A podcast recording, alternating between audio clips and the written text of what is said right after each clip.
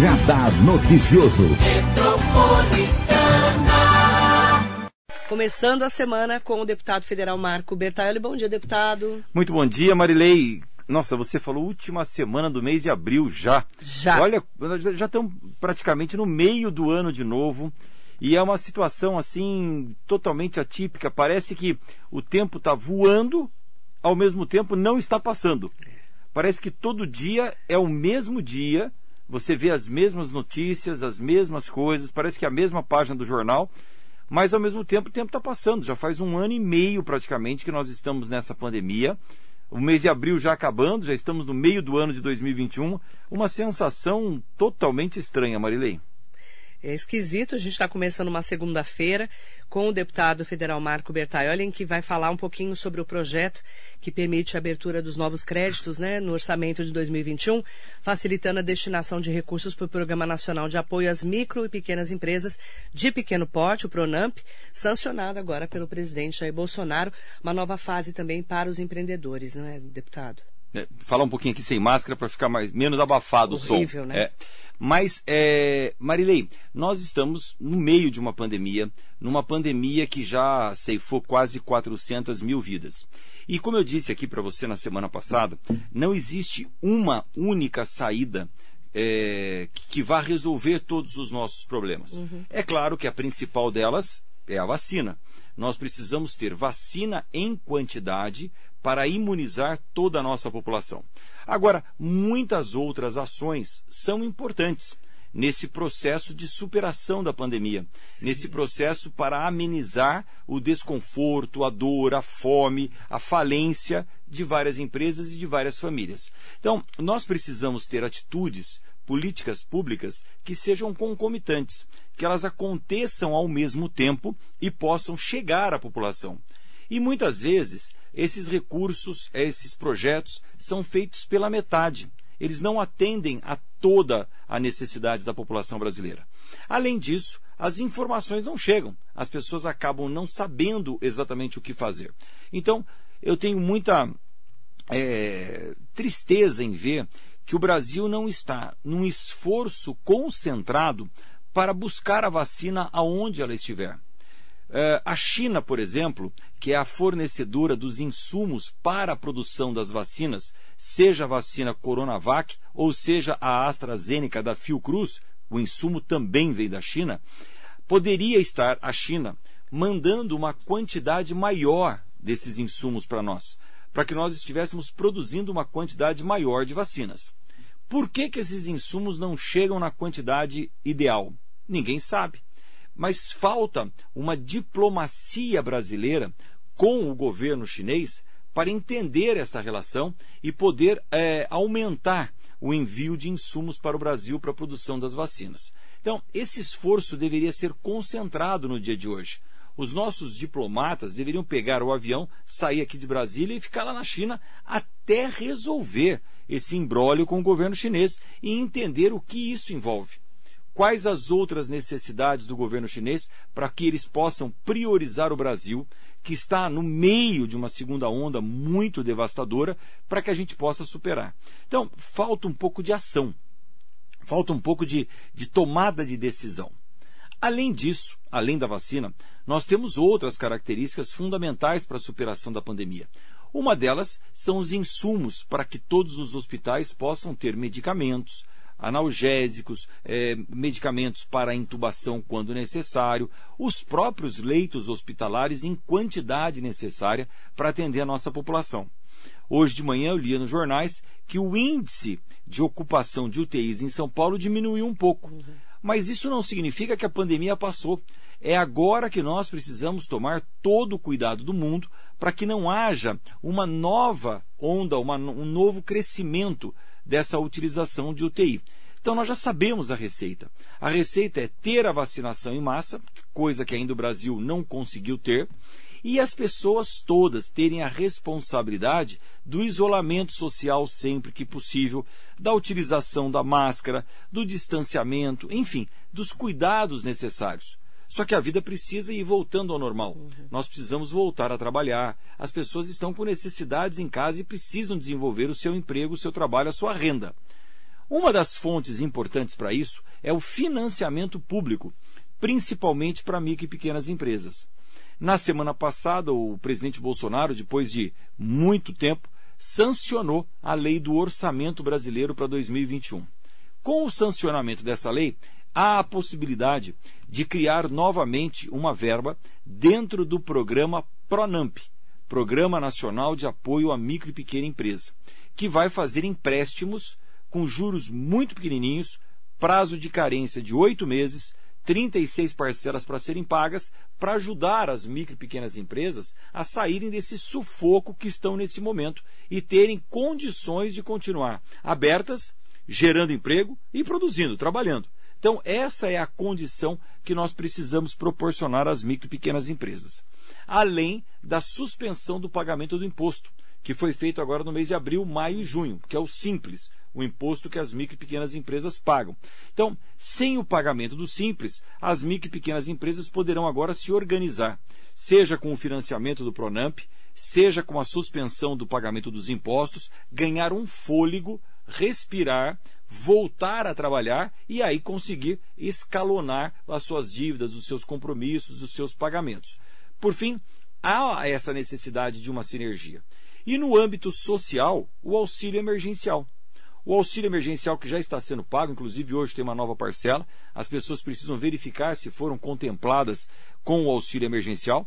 O valor não é aquilo que nós esperávamos, é bem abaixo, por sinal, mas tem o auxílio emergencial da Prefeitura de Mogi, tem o auxílio emergencial do governo do Estado de São Paulo, e se a gente consegue uma, uma, uma adesão aos três programas, o valor começa a ficar significativo e você começa a ter condições de fazer pelo menos uma boa compra de supermercado para sua família. Então é muito importante que a população que tem essa necessidade tenham todas as informações do auxílio emergencial federal, do auxílio municipal e agora do governo do estado de São Paulo.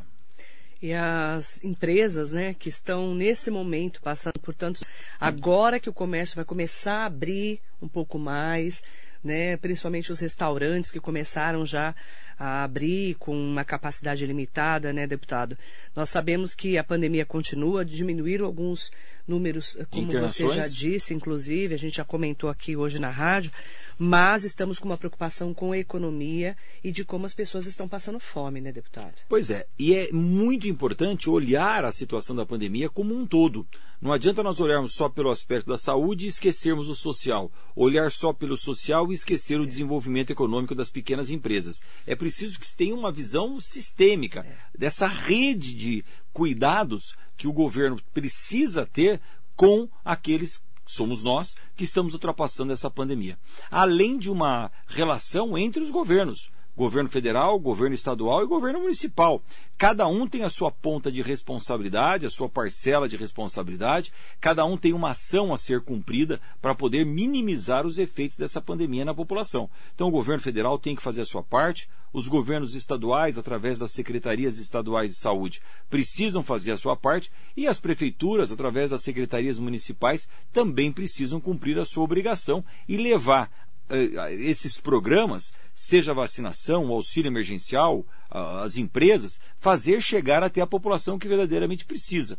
E você tem razão. Hoje o que nós estamos vendo é um, um empobrecimento total. É, hoje nós já somos quase 30 milhões de pessoas em extrema vulnerabilidade social no Brasil. Éramos 7, já somos 30 milhões. E nós, há muitos e muitos anos, não tínhamos visto uma, uma regressão da economia brasileira de uma forma tão célere, tão drástica como nós estamos enxergando nesse momento. E o que é pior, Marilei? A saída desta pandemia vai levar muitos anos também. Da mesma forma que nós mergulhamos na pandemia, seja no aspecto de saúde ou seja no aspecto econômico, nós reabrimos os estabelecimentos comerciais. Ok, mas entre reabrir e, e, esse empreendedor conseguir pagar suas contas, conseguir voltar a ter um movimento normal, conseguir voltar a produzir normalmente, vai demorar. E essas contas que estão sendo feitas durante a pandemia, elas vão acompanhar os empreendedores por muitos anos. Não é um pagamento fácil de ser feito, esse passivo, esses débitos que foram acumulados. Tanto na área da saúde também não. Nós temos muitas pessoas com problemas de saúde que estão deixando para depois porque não podem ir a um hospital, porque o hospital não está atendendo, porque os centros de saúde não estão atendendo, a não ser Covid.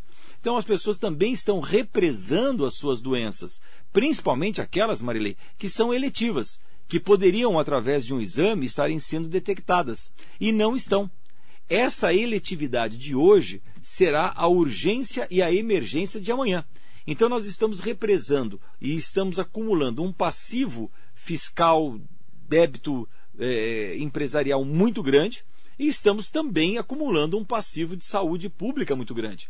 A hora que nós estivermos aí com um pouquinho de arrefecimento da pandemia, nós vamos perceber que a, a, economia sucumbiu e vamos perceber também que outras doenças começam a surgir porque as pessoas estão impedidas de se cuidarem dentro de um exame preventivo que deveria estar sendo feito, né? Olha, não precisa ir muito longe. O Hospital Municipal de Bras Cubas, ele tem um pronto socorro infantil, tem o primeiro andar dedicado à saúde da mulher que vivia cheio nas suas agendas, consultas para a saúde da mulher, exames, mamografia sendo feitas normalmente.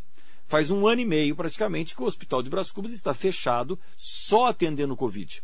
Isso significa que as mulheres que lá eram atendidas não estão sendo atendidas. Não estão fazendo a sua, a sua, o seu exame, a sua mamografia, a, a sua prevenção.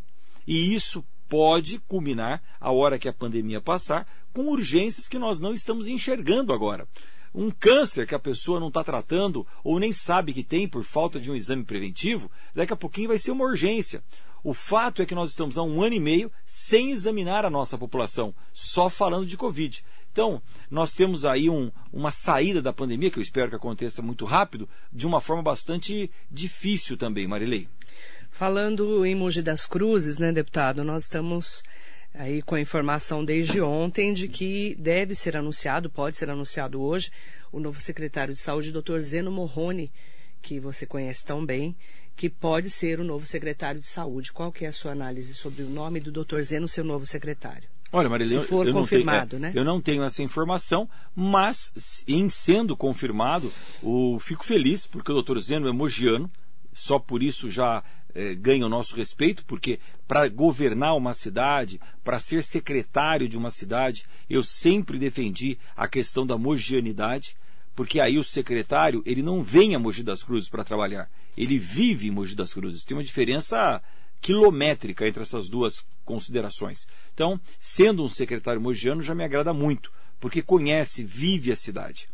É, além disso, o Dr. Zeno é um médico conhecido em Mogi das Cruzes, atuou já em várias frentes do nosso município e eu tenho absoluta certeza que vai, eh, se confirmado secretário, é, se esforçar, se dedicar, se empenhar para que seja feito o melhor trabalho possível em toda a uhum. Secretaria Municipal de Saúde.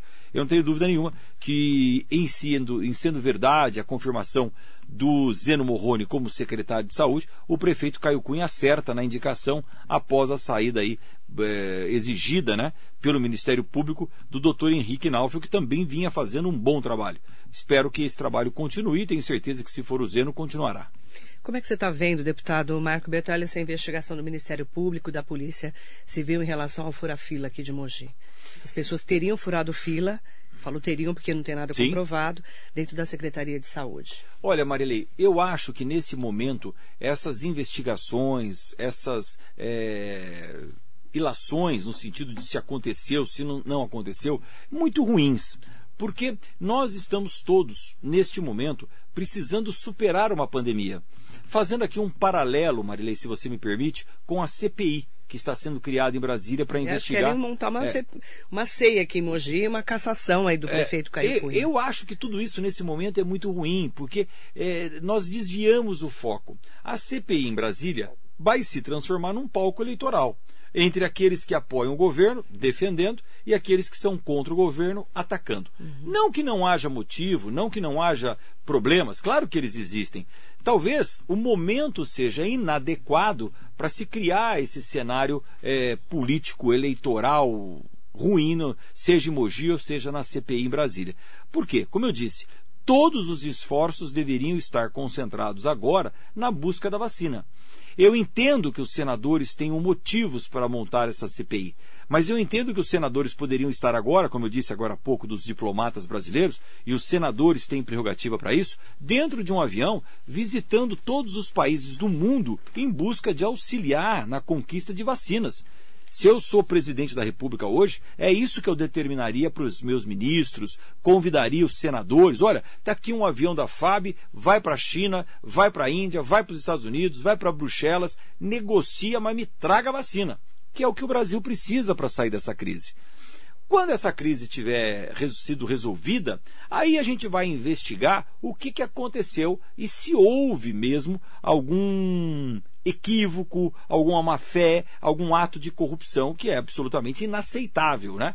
O que eu temo é que o momento não seja o apropriado, que as atenções sejam desviadas do que é essencial, e para mim o essencial é a vacinação, e que essas CPIs se transformem num palco eleitoral. Seja em Mogi das Cruzes ou seja em Brasília, a relação é a mesma, só muda o tamanho, né? Mas a relação é a mesma o deputado Marco Bertalha aqui hoje com a gente. Deputado, a Rádio Metropolitana recebeu uma informação de que o IANSP vai parar de atender dentro da Santa Casa de Mogi das Cruzes. Nós fomos levantar informação, a Santa Casa de Mogi, ela tem lá, né? O contrato vigente se encerra no próximo dia 10 de maio portanto, sem ser na semana que vem na outra, e não houve acordo comercial entre as partes, segundo a assessoria de imprensa da Santa Casa de Misericórdia de Mogi informou em nota. O Instituto de Assistência Médica ao Servidor Público Estadual de São Paulo, IANSP, informou que a Santa Casa de Misericórdia de Mogi decidiu não renovar o contrato com o IANSP. No entanto, o Instituto publicou em março de 2021 um edital de credenciamento para atendimento hospitalar em busca de novos parceiros para a região, que resta sem inscritos. Os usuários de Santa Casa de Misericórdia de Mogi poderão buscar atendimentos nas unidades hospitalares das cidades mais próximas, como Ferraz Vasconcelos, Itacoaxetuba, Poá e Suzano. O IANSP declara ainda que tem trabalhado constantemente na implantação de melhorias em sua rede credenciada, com foco na qualidade do atendimento e na oferta de novos serviços aos seus usuários. Quer dizer, mogianos, que são cerca de 30 a 40 mil, que são servidores públicos estaduais, não vão ter atendimento mais na Santa Casa a partir do dia 10 de maio. E eles me procuraram, as pessoas ligadas ao IANSP, que são né, servidores públicos estaduais, preocupadíssimos e pediram a sua ajuda. Como que a gente vai agora em Mogi, não tem atendimento a partir do dia 10 de maio, não vai ter atendimento, e a gente vai ter que procurar Itaquá, Ferraz, Poá e Suzano. Olha, Marilei, não é a primeira vez que isso acontece e, lamentavelmente, quem acaba sofrendo são os beneficiários do IANSP. Até porque os nossos ouvintes saibam, o IANSP é um plano de saúde público que atende o funcionário público, principalmente o funcionário público estadual. E todos eles têm um desconto na sua folha de pagamento, no seu salário, que é a contribuição que fazem para o IANSP para terem um atendimento médico. Então, milhares de professores, por exemplo, no estado de São Paulo, acreditaram no plano de saúde IANSP, contribuíram a vida inteira para poder ter um atendimento médico no momento que necessitassem. E agora estão sendo assim, jogados da esquerda para a direita, da direita para a esquerda, sem ter atendimento. É, num passado recente, isso já ocorreu. O IANSP não tinha atendimento em Mogi das Cruzes. Quem fez a ligação da Santa Casa com o IANSP, fui eu, quando prefeito, auxiliado pelo secretário Telco Zatz, que tinha uma boa relação no IANSP. Então nós promovemos esse encontro, a pedido inclusive da Santa Casa, mas provocados por esses 30 mil usuários beneficiários do IANSP. Conseguimos um bom acordo, eles se entenderam, Santa Casa e IANSP, e durante os últimos anos esse atendimento tem sido feito na Santa Casa de Misericórdia de Mogi das Cruzes. Lamentavelmente, nessa última semana, nós estamos acompanhando esse dilema, essa falta de entendimento econômico entre a Santa Casa e o IANSP. O IANSP não pode pagar mais por procedimento, mas a Santa Casa também não pode fazer um procedimento onde ela perca mais dinheiro do que já perde. Tem que ter um bom senso entre os dois. Até porque, como eu disse, o, o, a resultante disso é muito prejudicial aos funcionários públicos, aos 30 mil professores e outras profissões dentro do Estado que se utilizam do IANSP. Eu vou conversar tanto com o IANSP como com a Santa Casa, tentar entender e tentar mediar esse entendimento para que esses profissionais não fiquem sem o atendimento. Já fizemos isso outras vezes, vamos tentar fazer agora novamente. Em que pese que quando você trata de relação comercial é sempre muito difícil, né? Quem paga acha que está pagando muito é. e quem recebe acha que está recebendo pouco. E no meio disso ficamos nós que somos os beneficiários do plano de saúde do IANSP mas não tem cabimento, Mogi das Cruzes não tem um atendimento para os servidores públicos estaduais. Não tem cabimento o IANSP, que é o responsável por isso, não, deixar não os seus acordo, né? usuários né? em Mogi das Cruzes sem atendimento. Isso é absolutamente inadmissível. Né? O IANSP, para romper com a Santa Casa, precisava ter uma outra oferta de serviços à população. E essa recomendação de ir a Itaquá, ir a Ferraz, obviamente não é a recomendação mais adequada para os profissionais, até porque a maior quantidade de profissionais usuários do IANSP está em Mogi das Cruzes. Então, não é razoável que saiam daqui para ser atendidos em outros locais que já estão saturados. Então, é sair de Mogi para ficar na fila de outras cidades. Então, no meio de uma pandemia. No meio de uma né? pandemia. Então, nós vamos procurar interceder junto a essa relação IANSP-Santa Casa para tentar buscar um consenso no dia de hoje vamos poder contar com você depois. Já, já estou trabalhando nisso. Ótimo. Já estamos buscando esse entendimento. Porque várias pessoas que utilizam o IANSP estão preocupadas. Desesperadas porque não vão ter atendimento. Exatamente. Vamos trabalhar Vamos voltar nisso a falar juntos? desse Vamos. assunto Vamos. com o deputado Marco Bertoli, que já se comprometeu aí a trabalhar junto ao IANSP e também a Santa Casa ou algum outro hospital uhum. que possa fazer esse atendimento. Bom dia ao presidente da Câmara, Otto Rezende, o vereador está aqui com a gente, presidente da Câmara. Bom dia, Marilei.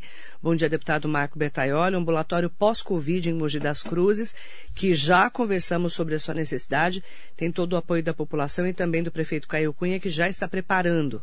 Mogi sempre na vanguarda. Vai ter um laboratório pós-Covid aqui em Mogi. O prefeito Caio Cunha visitou na semana passada, eu acompanhei pelos jornais, uma nova unidade de saúde ali na, no Mogilar, na, no rodeio, do lado da UPA do rodeio. Né?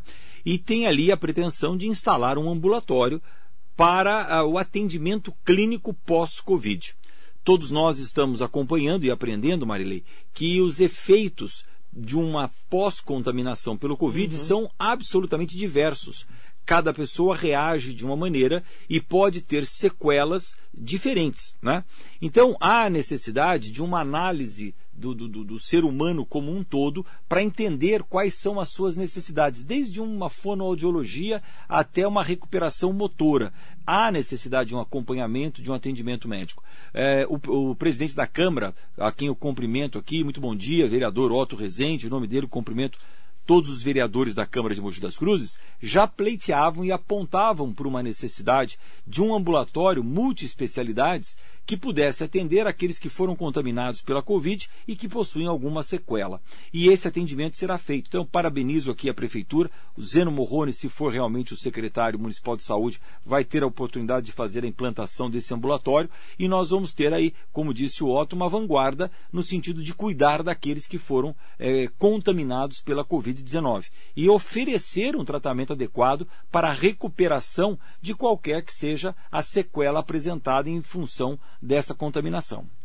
O vereador José Luiz Furtado também está aqui com a gente. Bom dia ao deputado Bertalho. Bom trabalho, uma ótima semana pra, para todos nós. Obrigada, vereador, mandando um bom dia especial para você. Obrigado ao vereador José Luiz. Bom trabalho. Essa semana nós precisamos de. Falando aqui de uma coisa importante, aproveitando a, a ligação do Zé Luiz aí, que eu cumprimento. É muito importante a união de todos nós que somos representantes da cidade de Mogi das Cruzes. Marilei, não importa nesse momento qual a nossa função, mas nós todos estamos revestidos de uma obrigação pública.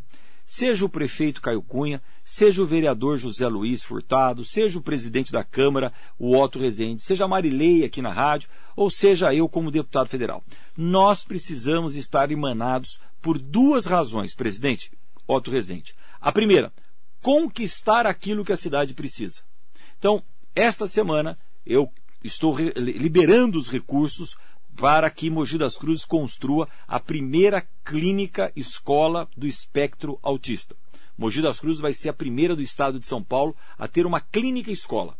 Fonoaudiólogos, terapeutas ocupacionais para atender autistas em todos os seus uh, espectros.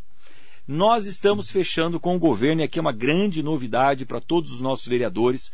O deputado federal tem a oportunidade de apresentar emendas ao orçamento. Marilei, muito se fala aqui em Mogi das Cruzes, muito, sobre a instalação de um bom prato no distrito de Jundiapeba. É ofício para cá, é ofício para lá, todo mundo fala que quer um bom prato em Jundiapeba, mas tem que ter uma ação concreta, porque de discurso também o mundo está cheio. Qual é a ação concreta para ter um bom prato em Jundiapeba? Precisa de recurso financeiro. Qual é o problema do governo do estado que não instalou um bom prato em Mogi das Cruzes e em Jundiapeba até hoje? Não tem como pagar a conta. Porque o bom prato, construir o prédio para colocar o bom prato é fácil, qualquer um faz isso. O problema é a conta mensal. Explica Custa. como funciona essa conta. Muito bem. O bom prato funciona assim: a prefeitura cede o, o espaço. Isso é fácil, pode ser em qualquer lugar que possa receber um Estrutura, restaurante bom né? prato. Mas todo mês, para o resto da vida, alguém tem que pagar a conta. Porque uma refeição no Bom Prato custa em torno de R$ 5,50, R$ 6,00, dependendo do que a, o Bom Prato oferecer. Então você vai lá e faz a sua bandeja, custou R$ 6,00. Mas quanto você, usuário, paga por isso? Um real. Os outros cinco reais é o governo do estado que paga. E a, quando ele abre um bom prato, ele assume aquela, aquele pagamento para o resto da vida. E o dinheiro para custear o bom prato não tem. Outra situação. Muitas cidades do estado de São Paulo não têm um programa Bom Prato. Não tem. É, Mogi das Cruzes quer ter a sua segunda unidade. Muito bem. Então quero contar aqui em primeira mão a você e ao presidente da Câmara, o vereador Zé Luiz, todos estão nos ouvindo.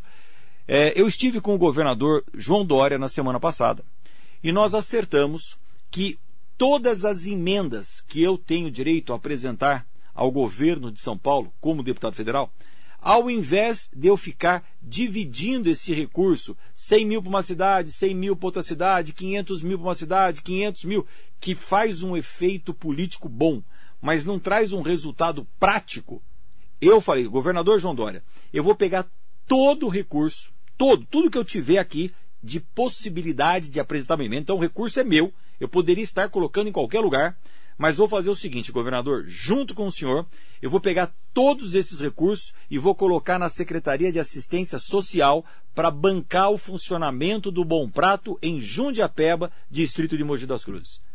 O governador levou uma surpresa, ficou surpreso. Falou, Bertoldo, você não vai fazer mais nada. Eu falei, não. Se eu não fizer isso, não vai ter Bom Prato em Jundiapeba nunca. E a população está passando fome. Jundiapeba tem 80 mil habitantes. É maior do que muitos municípios do estado de São Paulo. Merece ter um programa Bom Prato porque vai tirar as pessoas da fome. Vai auxiliar muita gente carente, muita gente vulnerabilidade social. Então, governador, eu preciso colocar um bom prato em Jundiapeba. Todo mundo manda ofício, eu quero um bom prato, eu quero um bom prato, eu quero um... Todo mundo quer bom prato no estado quem inteiro. Agora, quem paga a conta? Então a notícia que eu estou te dando aqui, Marili, é que o deputado federal Marco Bertaioli vai pagar essa conta através de todas as emendas que eu teria direito. Eu estou trocando tudo o que eu tenho para investir no restaurante Bom Prato em Jundiapeba. Conversei com o governador Dória, ele falou, Marco, então nós precisamos do local. Semana passada estive com o prefeito Caio Cunha. Falei, prefeito, cede um local, um espaço em Jundiapeba, para nós instalarmos um restaurante Bom Prato o governo do estado põe para funcionar e eu pego todas as emendas que eu tenho, 5 milhões, 10 milhões, seja quanto for que o governo me dispensar, e ao invés de eu investir em outras cidades, eu vou colocar tudo na Secretaria de Assistência Social do governo do estado de São Paulo para a instalação do Bom Prato.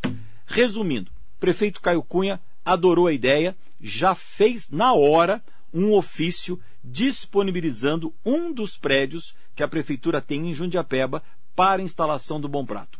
Os técnicos da Secretaria Estadual vão vistoriar dois, três prédios que o prefeito Caio Cunha colocou à disposição para ver qual é o mais adequado. E nós estamos agora acertando a transferência das minhas emendas para a Secretaria de Assistência Social. Então a notícia que eu estou te dando, dessa vez, pela primeira vez, existe uma, uma, uma condição concreta de nós instalarmos o Bom Prato em Jundiapeba ainda este ano. Eu estou me dedicando muito a isso Estou colocando todos os recursos que eu tenho na minha cidade, que é Mogi das Cruzes, para que a gente instale esse bom prato em Jundiapeba. O governador João Dória adorou a ideia, já chamou o vice-governador Rodrigo Garcia, que já bateu o martelo. Agora nós estamos trabalhando em como operacionalizar isso.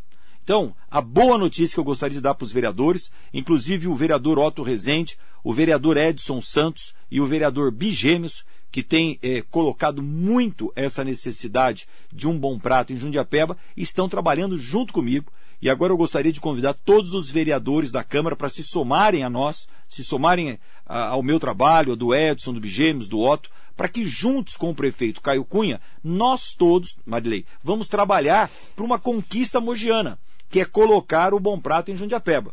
E o deputado Bertaioli aqui, ao invés de colocar outros equipamentos em outras cidades, eu vou concentrar tudo que eu tenho em Jundiapeba, que quando eu fui prefeito foi um dos bairros mais beneficiados pela minha administração. Fizemos lá eh, creches, escolas, sempre, posto saúde, única. UPA, a única que é muito bem vista. Pavimentamos praticamente todas as ruas, fizemos o Minha Casa Minha Vida, enfim, transformamos Jundiapeba num bairro de verdade. E agora vamos trabalhar para instalar o Bom Prato com os recursos que eu conquistei das emendas parlamentares. Então, o, Otto, você pode conversar com todos os vereadores para que isso seja uma conquista da cidade. O prefeito Caio Cunha foi muito ágil, já disponibilizou o prédio na hora, já levei sexta-feira esses documentos para o governo de São Paulo. Então, na última sexta-feira. no centrinho de mesmo. Exatamente. Na última sexta-feira, eu entreguei para o governador o ofício do prefeito Caio Cunha, dizendo: instala o bom prato que eu dou o prédio. O Marco Bertaioli, está aqui as emendas, então o governador já tem o prédio e já tem o dinheiro. Agora falta é, operacionalizar a licitação que vai precisar ser feita para a instalação do Bom Prato em Jundiapeba. É assim que a gente conquista as coisas, defendendo a nossa cidade. Para isso, Marilei, nós precisamos fazer as conquistas juntos. Prefeito, vereadores, deputado, Marilei. Mas também temos que utilizar essa mesma lógica para conquistar alguma coisa na lógica de defender a cidade.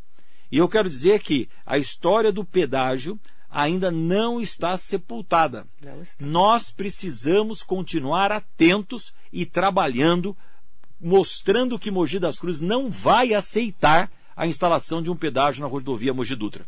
Eu falei com o governador sexta-feira, dois assuntos. Primeiro, governador, vamos fazer o Bom Prato juntos em Jundiapeba. Ok? Ok. Governador, não há hipótese de nós aceitarmos um pedágio na rodovia na rodovia Mogi Dutra. Até porque, governador, tem uma coisa importante.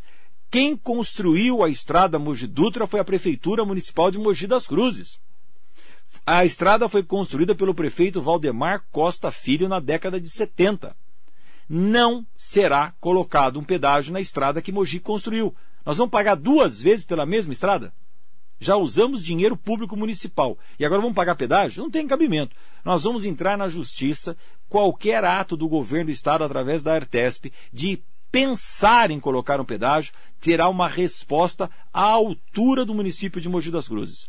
E na semana passada, quando conversei com o prefeito Caio Cunha sobre instalação do programa Bom Prato em Jundiapeba, nós apertamos as mãos e vamos juntos instalar um Bom Prato em Jundiapeba mas também apertamos as mãos e vamos trabalhar contra qualquer iniciativa da Artesp de colocar um, um pedágio em Mogi das Cruzes. Então, Marilei, nós precisamos estar juntos. Otto, os vereadores, é Luiz Furtado que nos ligou aí. Juntos, não importa o partido, não importa o nosso cargo, não importa a nossa função, não importa nada. Agora a única coisa que importa é defender Mogi das Cruzes, conquistar o que a cidade precisa. Estou dando um exemplo aqui de uma clínica escola do espectro autista, dinheiro que eu estou trazendo de Brasília. Colocar um bom prato em Jundiapeba, dinheiro que eu estou trazendo do governo do estado de São Paulo. Trabalhar contra o pedágio na Mogi Dutra, obrigação de todos os mogianos. Então, esse é o nosso esforço concentrado para beneficiar Mogi e defender Mogi das Cruzes. É importante falar sobre o pedágio. Na sexta-feira entrevistei o Marco Vignoli, secretário de Estado de Desenvolvimento Regional.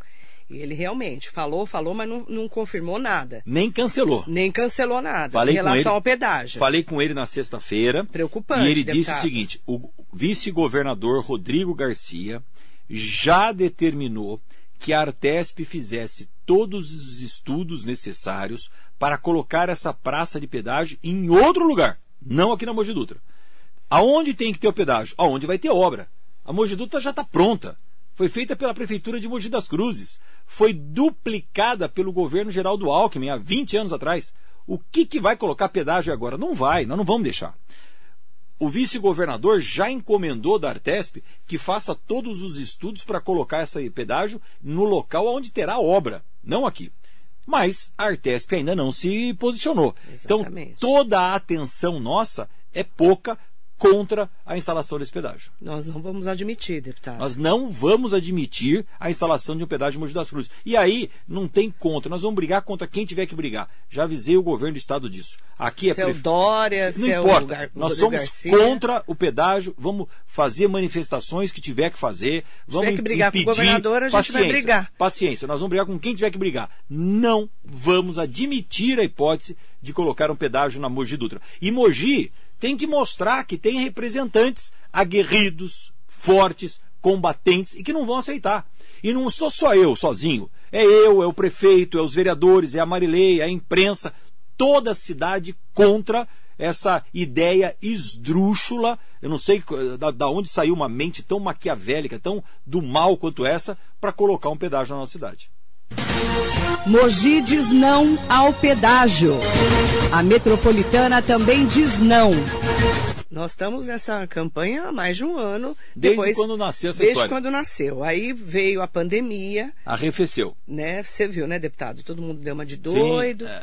Mas na sexta-feira, a entrevista do, do Marco Vignoli aqui me deixou preocupado. Eu falei com ele na sexta-feira sobre isso. Falei, Então- quando você dá uma, uma entrevista dessa, ah, mas foi assim, assim, foi Então, assim, assim, mas mas, eu fiquei tem- preocupada. Agora eu quero uma notícia do governador Rodrigo Garcia, o vice-governador. Não terá o pedágio. Enquanto ele não se manifestar. Lembrando que quando o vice-governador esteve aqui em Suzano, inaugurando uma estrada junto comigo e com o deputado Estevão, ele anunciou, já disse a Artesp que precisa ter um outro local. Mas ele não disse que não será em Mogi. Então, nós precisamos ficar atentos. Da mesma forma que nós temos conquistas para fazer, nós temos eh, defesas para exercer. E aqui nós Exatamente. temos uma excelente notícia. Mogi terá a escola do espectro autista, uma escola clínica, e Mogi provavelmente ainda não está batido o martelo, hein, Marilei? Estou aqui tirando uma notícia de primeira mão, que é a minha participação aqui às segundas-feiras, faz com que isso seja necessário. Uma notícia de primeira mão. Bateu eh, a conversa com o governador João Dória, vamos instalar o Bom Prato de Jundiapeba com recursos que o deputado federal Marco Bertaioli conquistou para custear mensalmente o Bom Prato. Então eu viabilizei o recurso, que é o mais difícil. Então nós temos tudo para nos próximos meses colocarmos o Bom Prato em Jundiapeba. Vamos acompanhar bem de perto. A presidente da Associação Comercial de Mogi das Cruzes, Fábio Sleiman, aqui com a gente. É, deputado, nesse momento, como nós, empresários, podemos ajudar nesse projeto do Bom Prato? Olha, Fábio, boa pergunta, obrigado pela oportunidade. É muito importante, Fábio, que a gente tenha sempre o custeio deste eh, equipamento, do Bom Prato, né? Porque, como eu disse, ele custa em torno de R$ 6,00, R$ 5,50 por refeição. O governo eh, paga toda essa diferença, por isso que ele muitas vezes tem dificuldade em conseguir colocar um bom prato e o usuário paga um real. E esse bom prato que nós vamos colocar em Jundiapeba, é, nós queremos que o usuário continue pagando apenas um real mesmo, que é um valor simbólico no sentido de ter uma refeição que custa bem mais do que isso. É uma participação no custo, né? Mas, muitas vezes, em algumas outras cidades, algumas empresas é que fazem esse custeio. Vamos trabalhar juntos, vamos verificar, Fado, as emendas que eu tenho e que eu abri mão de todas em troca do Bom Prato, quantos meses isso significa de pagamento. Eu acredito que as minhas emendas devam custear aí uns dois, três anos de funcionamento do Bom Prato. Eu não vou ter nenhuma outra obra no governo, mas vou ter o Bom Prato em Jundiapeba. É esse o nosso trabalho e a cidade merece e Jundiapeba precisa. E aí a gente vai trabalhar juntos, Fado. Ótimo, vamos mandar bom dia também para o vereador de Mogi das Cruzes, Edson Santos. Bom dia, Marilei. Bom dia ao deputado Marco Bertaioli. Como presidente da Comissão de Assistência Social da Câmara Municipal, estamos ao lado do deputado na luta pelo Bom Prato de Jundiapeba. O vereador Bigêmeos também está aqui mandando um bom dia especial para o deputado Marco Bertaioli. E, na verdade, é uma, uma luta de todos nós, né? É uma luta da cidade, juntar, né? né? Cumprimentar o vereador Bigêmeos, meu amigo Bigêmeos, cumprimentar o meu vereador Edson Santos, meu amigo, e dizer que essa é uma luta que nós iniciamos juntos e que agora está muito próxima de se tornar realidade. Mas como eu disse, está se tornando realidade, não é porque nós estamos mandando ofício e pedindo, é porque nós estamos colocando recursos financeiros. Então, é importante, porque faz cinco anos que todo mundo fala de bom prato em é. Jundiapeba. Mas é falar isso. é uma coisa, ação concreta é outra. É, e agora. Não adianta não só adianta. falar, né? É, aí é fácil. Agora, nós estamos colocando os recursos. Eu viabilizei o dinheiro para que o Bom Prato possa ser instalado em Jundiapeba. Então, o prefeito Caio Cunha já disponibilizou o prédio, que é fundamental. É, nós acertamos isso essa semana. Eu disponibilizei o recurso financeiro e agora nós vamos implantar o Bom Prato em Jundiapeba. Bom dia para o Mário Tel Magalhães. Bom dia, Tel. Mandando um bom dia especial para o deputado. Grande, Tel. Um abraço muito grande. Bom dia. Beijo, querido. Um bom dia para você, tá? Eu quero também é, mandar um bom dia especial para todo mundo que está acompanhando a nossa Rádio Metropolitana. É, tem muitas pessoas falando aqui, fazendo perguntas, né? Mas é, eu quero aproveitar para colocar um destaque da semana, tá? Mandar bom dia para todo mundo. Como que vai ser essa semana, deputado? Essa semana você vai para Brasília? Estou indo daqui a pouquinho, depois do almoço. Você já vai hoje? Hoje, hoje. Como Nós que vai ser a é, semana em Brasília, o, tirando a CPI? É, é, tem uma, um, um projeto de lei do governo muito importante, eu falei um pouco sobre ele a semana passada, que melhora o ambiente de negócios no Brasil. Uhum. Para que todo mundo que queira empreender, seja montar o seu pequeno negócio ou uma grande indústria, tenham mais facilidades no Brasil. E também que empresas internacionais tenham mais é, incentivo para investir no Brasil. Um investimento de uma empresa internacional no Brasil, seja em que cidade for, gera empregos. Então, o meu trabalho hoje é gerar empregos. Eu sou o relator dessa medida provisória que começa hoje. Então, eu estou indo para Brasília agora na hora do almoço. Hoje à tarde já tenho reunião com o presidente da Câmara, o Arthur Lira, para nós amanhã. Amanhã, para você ter uma ideia, eu passo o dia inteiro no Ministério da Economia, estudando, aprendendo, discutindo cada item desta lei para que ela possa efetivamente ajudar na recuperação pós-pandemia e na geração de empregos. É uma das legislações mais importantes que tramitam na Câmara Federal nesse momento e eu recebi a missão do presidente Arthur Lira de ser o relator dessa medida. Uma missão que muito me honra, mas dá um trabalho tremendo, uhum. porque essa medida provisória da, da, do ambiente de negócio, Marilei, ela trata de coisas totalmente diversas ela fala de geração de emprego, de tradutor público, até como que os produtos brasileiros são transportados por navios. Então, a gente tem que estudar muito, tem isenção tributária, é muito ampla a, a medida provisória. Então, amanhã, por exemplo, tem o, o ministro Paulo Guedes, vai me receber às 10 horas da manhã, nós vamos conversar um pouco sobre isso, até fiquei lisonjeado, foi um convite que ele me fez. E aí nós vamos estar o dia inteiro lá estudando. Essa medida provisória que eu vou relatar tem 282 emendas. Meu Deus. 280. Só emendas. Só de emendas. Então você tem a lei original, que é complexa Sim. e ampla. Na, aí foram apresentados pelos deputados 282 emendas. Então nós precisamos estudar uma por uma, saber qual pode ser aproveitada, qual não pode, por que não pode. Então é um trabalho muito, muito, muito complexo que eu vou levar essa semana inteira fazendo isso. Eu quero saber sobre a sua opinião sobre a volta às aulas, deputado. Eu tenho a Jaqueline Benevides, que sempre fala de educação aqui. Deputado, a prestação de contas da pasta de educação de Mogi está omissa. Não estamos sem aula no município pelo vírus, e sim por evidentes problemas internos. Deixa eu só, só lembrar uma coisa, vamos falar sobre educação já. É, naquele âmbito ainda das conquistas e das defesas de Mogi das Cruzes, nós temos três conquistas importantes. Agora, na semana que vem, deve sair o edital do DER para pavimentação de estradas vicinais é, no estado de São Paulo. E a nossa estrada da Volta Fria está contemplada. Então nós teremos agora a pavimentação, o asfalto todo da estrada da Volta Fria, com uma nova ponte sobre o rio Tietê. Então é mais uma obra, são vinte e tantos milhões de obras que serão realizados pelo governo do estado em Mogi das Cruzes nesse momento. Então são conquistas importantes do nosso mandato para Mogi. Pavimentação da estrada da Volta Fria, é, Bom Prato em Jundiapeba, é, escola clínica do espectro autista. Precisamos ainda resolver a questão das nossas estações de trem e trabalhar contra o pedágio de Mogi das Cruzes. Então nós temos cinco missões aí, Marilei, para nós acompanharmos juntos toda segunda-feira aqui na rádio. Quando instala, começa a obra da Escola do Espectro Autista, a obra do Bom Prato em Jundiapeba, a obra da pavimentação da Volta Fria. Trabalhar para que o governo do estado libere a licitação das estações, da, da, da reforma e modernização das estações de trem, Jundiapeba, Brascuba, Centro de Estudantes, e levar depois o trem até César de Souza e trabalhar contra o pedágio. Tá fácil, né? Coisa simples que nós temos que trabalhar. Essa é CPTM ainda. É. Mas vamos trabalhar juntos. Vereadores. Itaquá também, tá feio vereadores, prefeito, deputado federal Marco Bertão. Vamos trabalhar juntos para conquistar e defender a nossa cidade.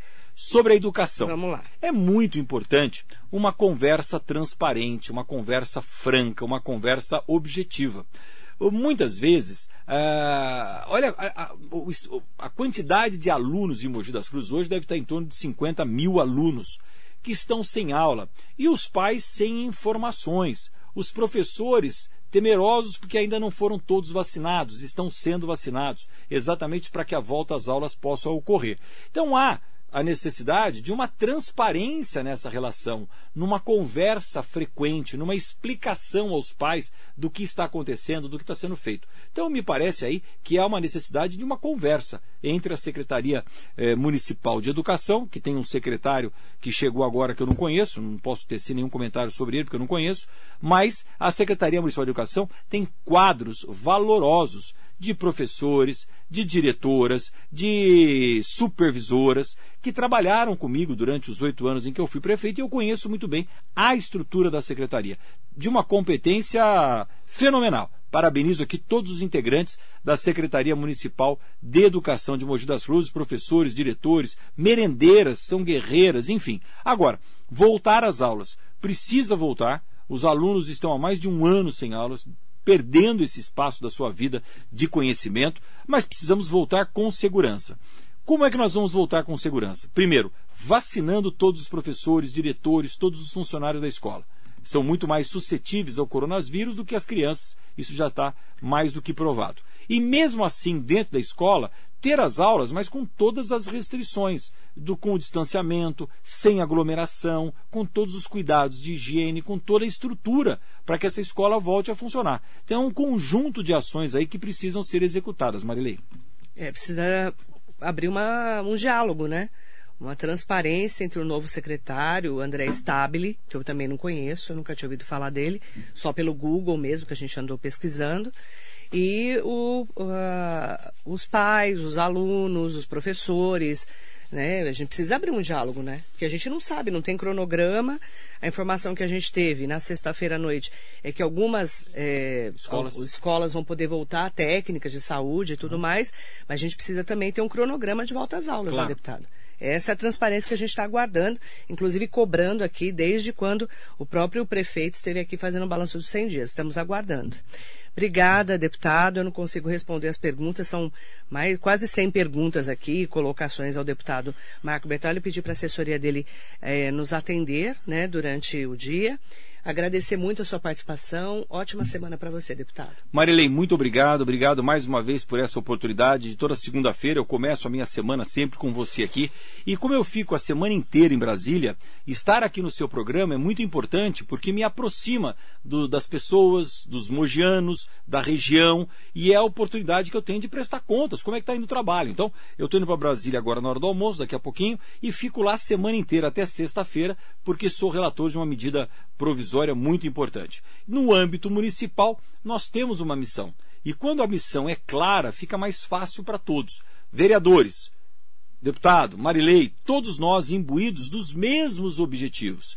Vamos então recapitular aqui para segunda-feira que vem a gente ver como andou.